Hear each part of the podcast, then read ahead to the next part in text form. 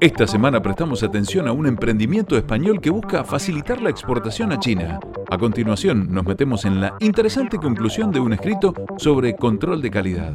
Además, te contamos sobre una exitosa experiencia con vinos elaborados en ánfora. Para finalizar, revisamos los puntajes y comentarios de Wine Enthusiast de los vinos mejor puntuados en Vivino. Bienvenidos a Ivino, el primer podcast en español que resume las novedades más importantes del negocio vitivinícola mundial. Info de primera, preparada por Winifera. Soy Pablo Pérez Delgado y voy a acompañarlos por unos minutos comentándoles las noticias más destacadas de la industria. Largamos.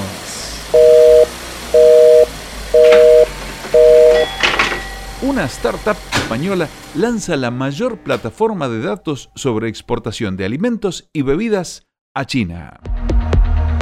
La startup española Monkey Markets ha desarrollado la primera plataforma digital que concentra toda la información clave para agilizar y mejorar la toma de decisiones en el proceso de exportación de alimentos y bebidas a China.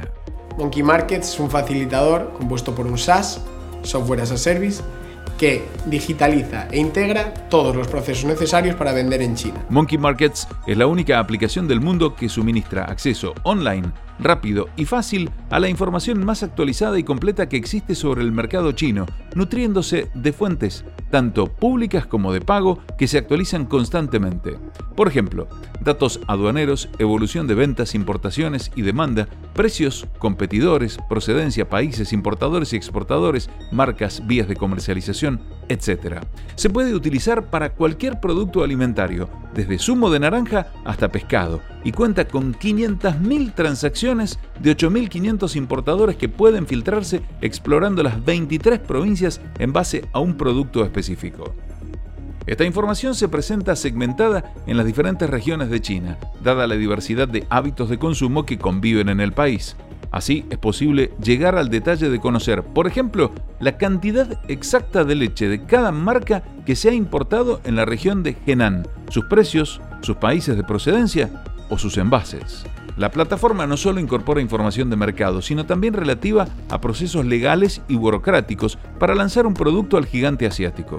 De hecho, cuenta con expertos en distribución legal, marketing, aspectos socioculturales, negociación y mercado chino con los que es posible contactar a través de la plataforma. Además participan importadores de prestigio que explican sus criterios de compra y exportadores cualificados que detallan su experiencia en el mercado.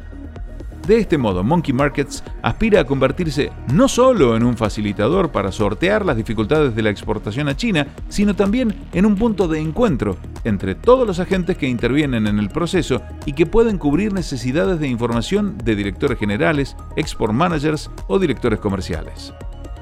El mercado de la alimentación y bebidas español tiene una gran oportunidad en China, pero solo el 7% de las exportaciones españolas van a este país, lo que demuestra la complejidad de vender en este mercado. Mi nombre es Iago San Martín y soy el CEO de Monkey Markets. Lo explica Iago San Martín, uno de los fundadores. Monkey Markets nace para democratizar e impulsar la exportación a China combinando datos y herramientas analíticas con la visión e interacción con profesionales e instituciones que pueden ayudar en el proceso.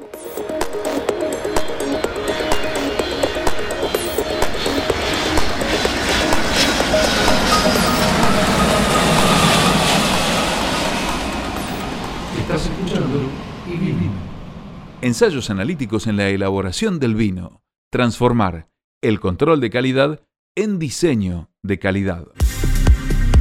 La vinificación es un oficio centenario, rico en conocimientos sobre las condiciones que transforman el mosto de uva en vino que se ha obtenido de una meticulosa experimentación con la fermentación impulsada por levadura. Al combinar variedades de uva, cepas de levadura y aditivos en procesos de producción bien definidos y cuidadosamente monitoreados, los viticultores crean combinaciones únicas de sabor, aroma, color y claridad.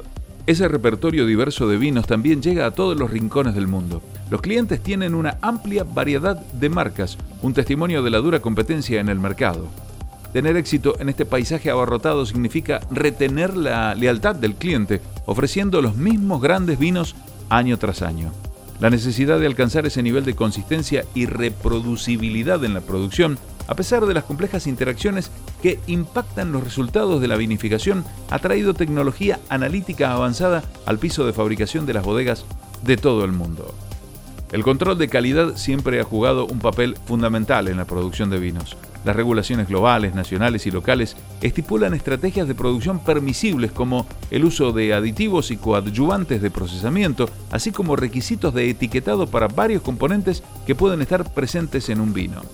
Sin embargo, la vinificación es un proceso delicado en el que la elaboración del mosto de uva, así como los cambios inesperados durante la fermentación, clarificación, trasiego o crianza, pueden desviar rápidamente el desarrollo de un vino. El tiempo es fundamental a la hora de crear vinos premium.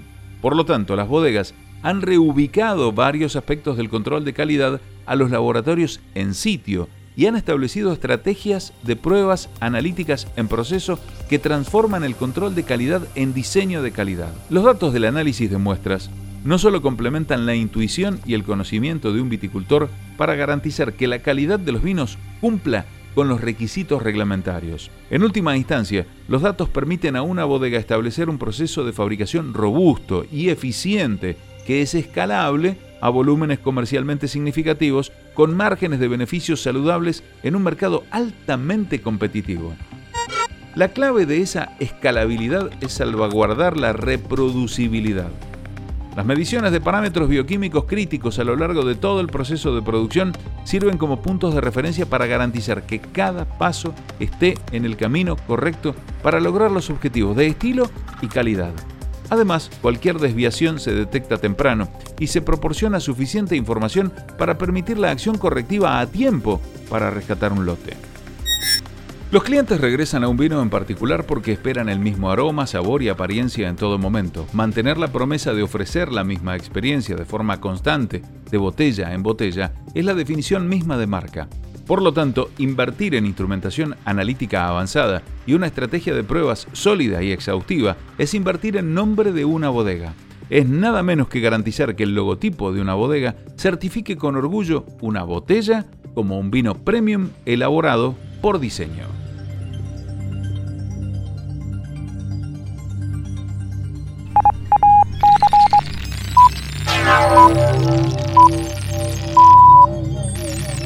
Y vino. Estás escuchando Y vino. Y vino. Ruinas antiguas inspiran una nueva gama de vinos de ánforas. No solo los amantes del vino están interesados en la histórica bodega del Penedés Parés Balta, los arqueólogos también han encontrado ruinas que datan del siglo 7 a.C. en la finca donde se plantaron las vides por primera vez en 1790. Es un sitio dentro de las cinco fincas de la familia Cousinet que tiene un total de 196 hectáreas de viñedos. Allí descubrieron evidencia de civilización de hace 2700 años. En otro, las ruinas tienen unos 2200 años. Lo interesante para la nueva generación a cargo de la bodega de la familia Cousinet es que las ruinas incluyen restos de hornos utilizados para crear herramientas de cerámica y contenedores para transportar alimentos y bebidas a través del mar Mediterráneo. Fueron descubrimientos que inspiraron a producir su primer vino natural fermentado en ánforas de arcilla. Lo que es más inusual es que también los inspiró a usar su propia arcilla para hacer las ánforas. La arcilla proviene de una de las cinco fincas de la familia, Les Vals, que se encuentra dentro del Parque Natural de Foix, donde hay 70 hectáreas de viñedos cultivados biodinámicamente y un bosque de 600 hectáreas. Un ceramista de la zona, amigo de la familia, nos hizo las primeras ánforas con barro común y barro extraído de nuestra propia finca, cuentan en la bodega. Es el mismo tipo de arcilla que usaban los íberos hace miles de años para crear sus recipientes de cerámica. La nueva generación a cargo de la bodega está encabezada por las enólogas María Elena Jiménez y Marta Casas, y sus maridos, Joan y Joseph Cousinet.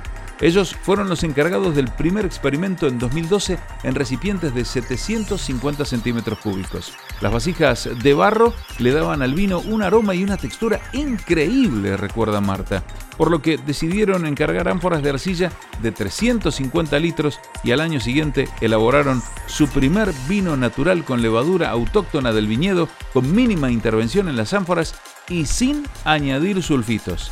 el ánfora roja. Marta cree que la porosidad de las ánforas también ayuda al proceso de clarificación. La porosidad provoca una hiperoxidación y lleva todas las partículas oxidables al fondo. Como resultado, obtenemos un vino cristalino. Los arqueólogos detuvieron sus excavaciones durante la pandemia de COVID-19 y están esperando la financiación del gobierno antes de reanudar su trabajo.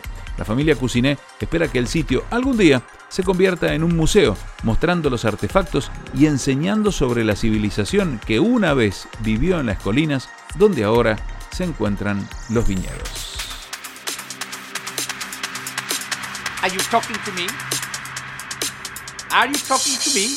¿Qué es lo que estás escuchando, hijo? Estás escuchando y vino.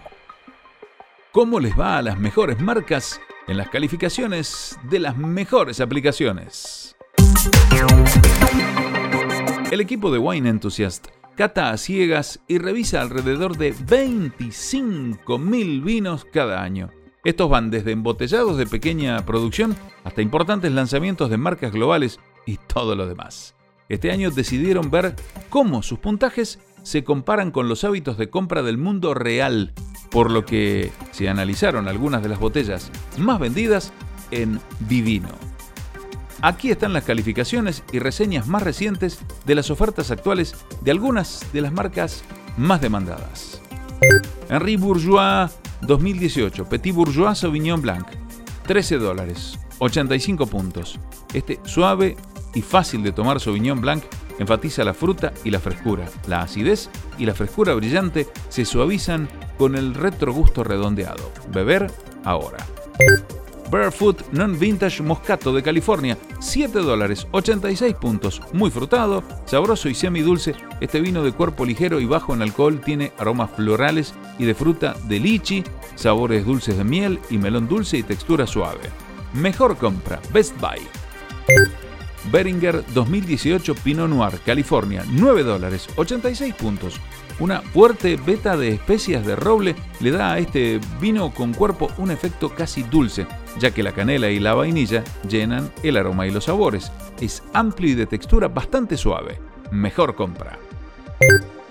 Avanzando un poco en el ranking, llegamos al siguiente rango de precios y aparecen etiquetas como Bogle 2018 Juggernaut Cabernet Sauvignon de California, 20 dólares, 90 puntos. Los sabores de frutas negras se combinan bien con los acentos de menta, chocolate y cedro en este vino con cuerpo y textura aterciopelada. En capas y con gran boca ofrece abundantes taninos suaves que lo mantienen apetitoso.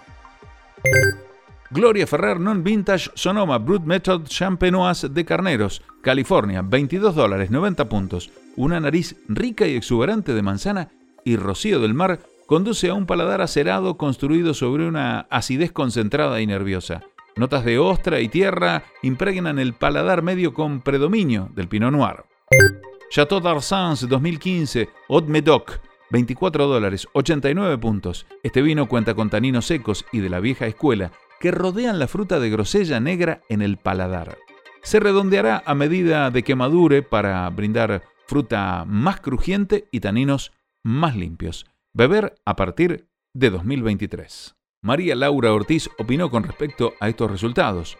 El poder analizar lo más puntuado con lo más vendido permite ver con mayor transparencia el negocio. La base de la pirámide que sostiene a la industria está en estos vinos que satisfacen paladares y bolsillos a la vez. Se puede apreciar la diversidad de consumidores valorando un vino de 9 dólares y uno de 24 dólares con solo 3 puntos de diferencia sobre 100.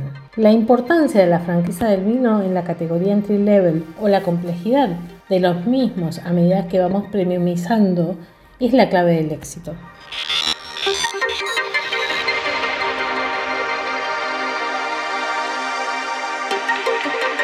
el poder analizar lo más puntual. Te invitamos a suscribirte a Ivino Podcast para recibir semanalmente todas las noticias relevantes del que sostiene la industria está en estos vinos que se Recuerden que la información destacada a la vez se encuentra en ivino.blog con su respectiva fuentes. un vino de 9 dólares o este episodio dólares Eno Roland, asesoramiento vitícola, enológico y laboratorio de análisis. en la categoría estrategias y mercados y to one de los mismos a medida que vamos próximo episodio es la clave del éxito.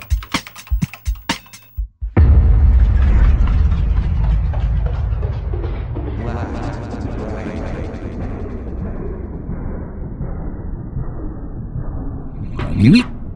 Oh non.